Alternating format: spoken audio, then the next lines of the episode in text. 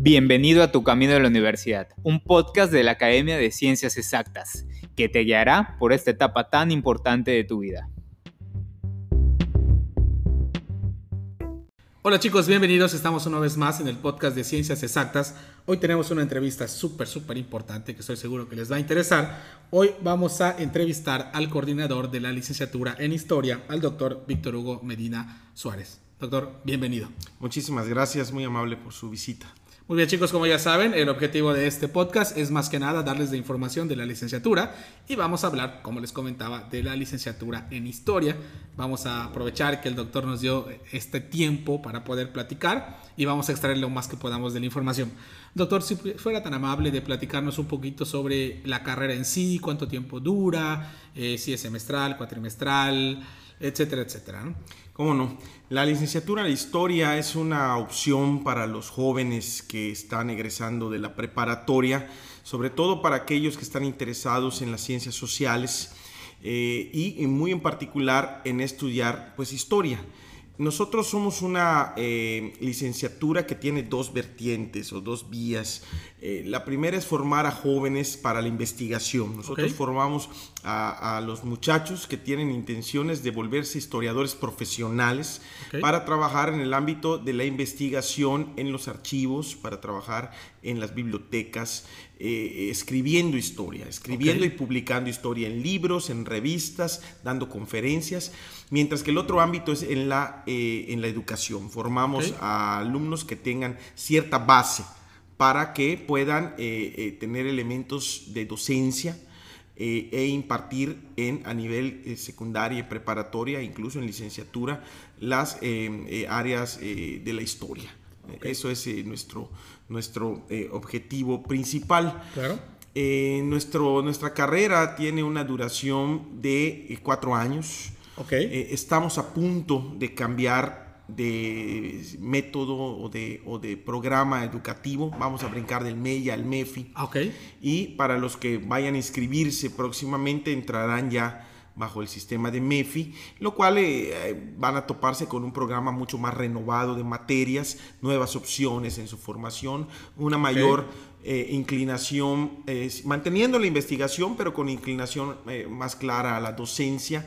Y al mismo tiempo van a contar con otras herramientas para acercarse sobre todo al patrimonio cultural, son, son aquellos elementos que que eh, la plataforma MEFI nos va a ofrecer, eh, además de una gama de materias optativas que les permitirán eh, ir generando su propia carrera. Ah, excelente. Pues escucharon chicos, realmente eso es, algo padrísimo el poder tener esas opciones que la misma universidad nos está pues, brindando, ¿no? Y es padrísimo saber que se está trabajando en modernizar o actualizar esos procesos otra pregunta que igual los chicos nos hacen mucho es en cuanto a los costos de la licenciatura. En este caso, si hablamos de la licenciatura en historia, en cuanto a insumos o cuestiones que ellos tengan que adquirir para la carrera, ¿pudiéramos decir que es cara o es accesible para todos? No, bueno, es una carrera, creo yo, de las más accesibles que tiene la Universidad Autónoma de Yucatán. Solamente se paga una cuota semestral.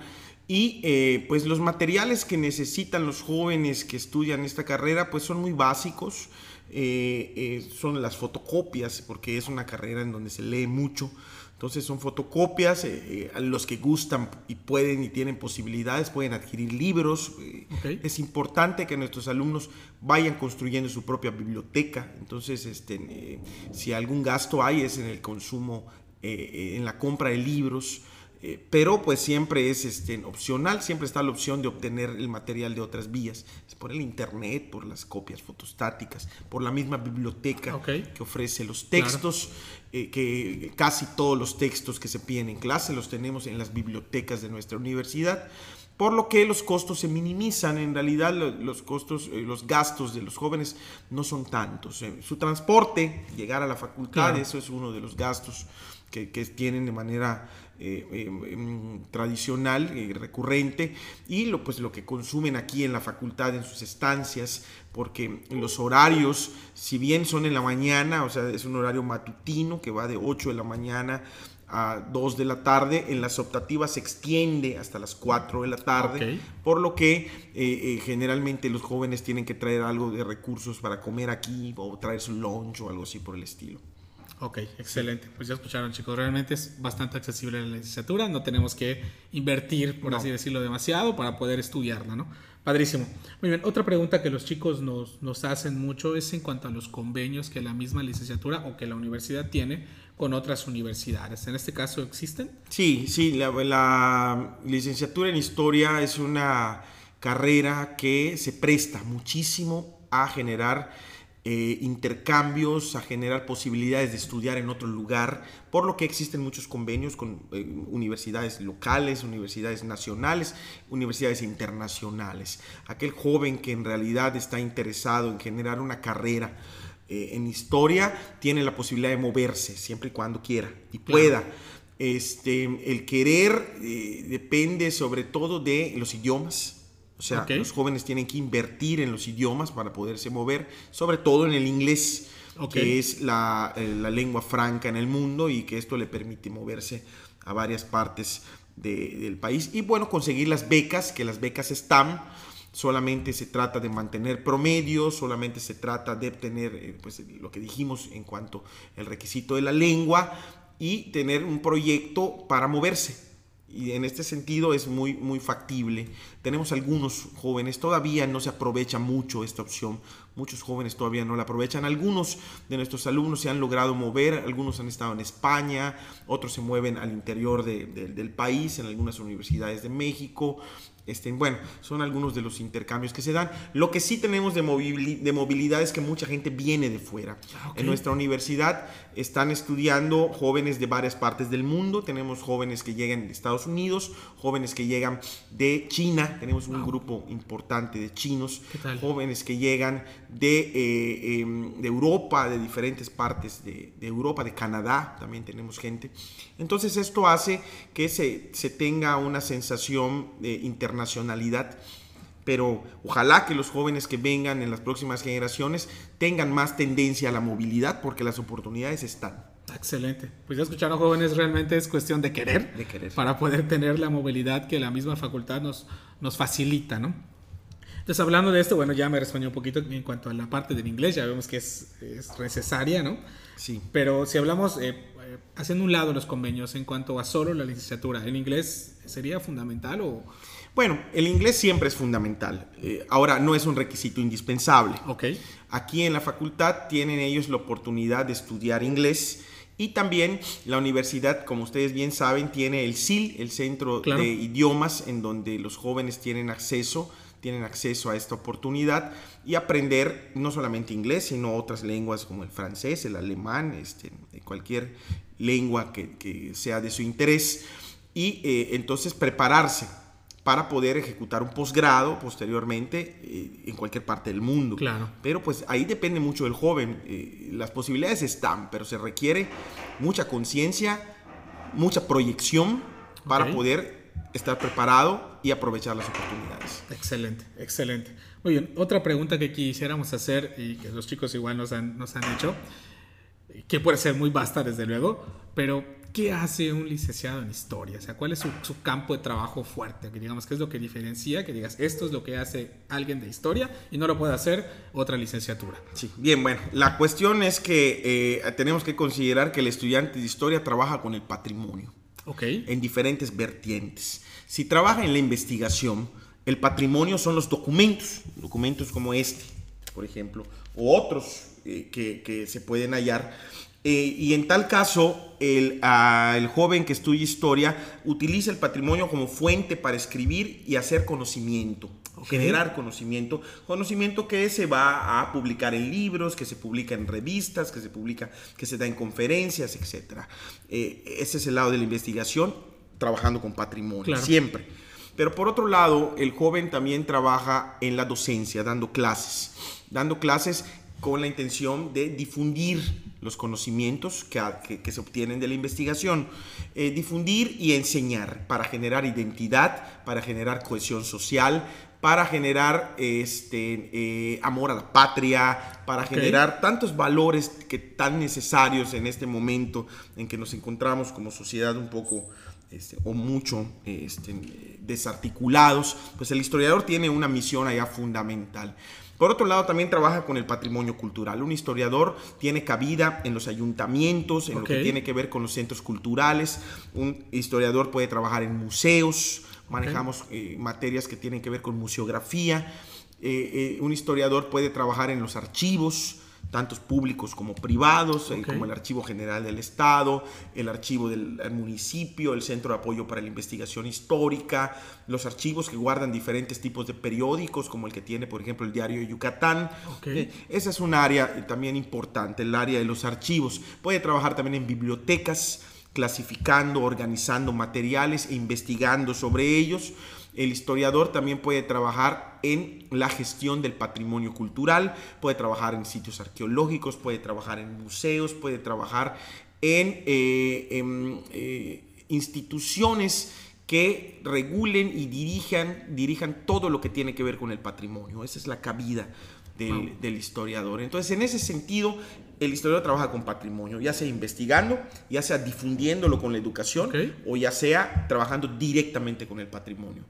En tal caso, si ustedes consideran y si todos consideramos que nosotros, que, Yucatán vive de su patrimonio, nosotros vivimos de nuestro patrimonio, el campo es amplio. Exactamente. Yo creo que eh, poco a poco se van abriendo los espacios para los historiadores y los historiadores tienen, han, trabajado mucho en ir construyendo sus propios escenarios y en, eso, en eso andamos, en ir abriendo y eh, encontrando la necesidad de un historiador. Una ventaja que tenemos los que estudiamos historia es que somos pocos, no somos muchos, no son como otras carreras en donde entran masas. Nosotros aceptamos un grupo anual de 30 personas y por lo tanto hay cierta seguridad de que al salir puedan conseguir un trabajo en estas áreas, en la investigación, en la docencia o en la gestión del patrimonio. Excelente. Excelente, pues ya escucharon chicos, padrísimo. Es interesante saber que realmente se esté trabajando sobre eso, ¿no? Es, es algo que, que, como bien menciona el doctor, pues es necesario en esta época en la cual nos encontramos. Oye, otra pregunta igual que quisiéramos hacer, pensando en que estamos hablando a chicos de preparatoria, eh, ¿cuáles serían esas habilidades, gustos, actitudes que como estudiante o como persona debiera tener? Para sentir o para poder considerar a la licenciatura como la opción a estudiar, ¿no? Bueno, en primer lugar tienes que tener una fascinación por el pasado. Eso es, este, eh, creo que la característica principal. Tienes que tener una curiosidad natural por saber lo que sucedió, por saber los pretéritos, por conocer los antecedentes de nosotros. Esta es, creo yo, que la primera gran necesidad de un joven que quiere estudiar historia, que te interese el pasado. Eh, cualquier tipo de pasado, el pasado remoto, que se vaya al tiempo de los mayas, el pasado colonial, el pasado este, eh, del tiempo independiente, el pasado este, porfiriano, el pasado en general. Después de esto, tiene que haber un gusto por la lectura. Los jóvenes historiadores tienen que leer. Es parte de su trabajo cotidiano y lo será. Ya sea que te dediques a la investigación, a la docencia o al patrimonio, la lectura es fundamental tienen que tener un gusto por escribir. Okay. El historiador tiene que escribir, tiene que redactar porque es la manera en la que se expresa. Y, eh, em, y tiene que tener eh, una, eh, una conciencia de responsabilidad social. O sea, tiene que entender que el trabajo del historiador, más que un trabajo para obtener dinero, es un trabajo para incidir en la sociedad, para generar cambios. Okay. Y para eso su preparación tiene que ser muy profunda, de mucha conciencia y mucha filosofía. Entonces yo creo que eso es lo que necesita un joven para poder estudiar historia. Y como todos y en cualquier carrera, se necesita jóvenes que sean tenaces, jóvenes que eh, quieran continuar y que quieran más. ¿Por qué? Porque la carrera de historia no, eh, no debe quedarse en la licenciatura. La carrera de historia debe trascender a, los posgrados para que tenga una formación más óptima y entonces las posibilidades de trabajo sean mucho más amplias. Eh, entonces, es, el joven que entra aquí tiene que saber que cuando termine su licenciatura va a seguir estudiando, va a seguir estudiando un posgrado que muy posiblemente lo lleve fuera de Yucatán, que esté decidido para viajar, que esté decidido para irse a vivir otra parte y que pueda continuar estudiando para luego regresar a traer lo que, lo que aprendió en otros lugares. ¿Cuáles son las áreas de trabajo? Pues ya mencionamos algunas en, otras preguntas, pero las, le insisto en ellas. La investigación en, institutos de investigación. Claro. universidades, en, este, en centros de investigación, que aquí tenemos en Yucatán varios, tenemos el CIESAS, tenemos el CIR, tenemos el IDEYO Noguchi, eh, la misma universidad, eh, eh, en universidades de diferentes tipos, en cualquiera de ellas, a nivel secundaria, a nivel preparatoria y en, la, gestión del patrimonio. Ese es en general el, área de oportunidades de un joven y ese es el perfil más o menos de lo que, de lo que el joven debe, debe tener. Excelente, excelente. Bueno, ya para finalizar un poco, ¿Qué consejos le daría usted como coordinador de la licenciatura a estos chicos que están interesados en esta licenciatura? O sea, ¿cuál, ¿qué es lo que le aconsejaríamos para que pueda lograr? Bueno, primero que se informen. Que se informen y que no se informen de a voces, sino que vengan a nuestra facultad, que pregunten por nosotros y que, que se eh, organicen una entrevista para que podamos, una cita, para que podamos platicar sobre lo que es realmente la carrera en historia. Hay muchos mitos alrededor de la licenciatura en historia y en particular sobre esta facultad. Y esos mitos deben irse cayendo. Uno de los principales mitos es que no tenemos trabajo. Los que estudian ciencias sociales no tienen trabajo. Y yo creo que en este momento en el que se encuentra el país, en realidad nadie tiene trabajo. La situación es generalizada. Sin embargo, hay una cosa que hay que apuntar. Yo que he estado tantos años en la carrera, lo que he visto y he comprobado y puedo certificar es que aquel que que realmente trabaja con tenacidad, que realmente se dedica al estudio, que deja la mediocridad hacia un lado, es aquel al que siempre le va bien. Siempre. Así es. Siempre, invariablemente. Y esto no solamente aplica para historia, aplica para cualquier carrera.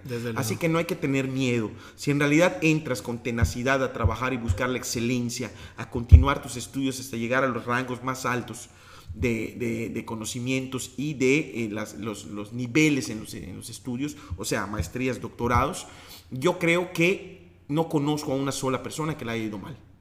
Todos tienen trabajo, todos están bien, bien estén posicionados.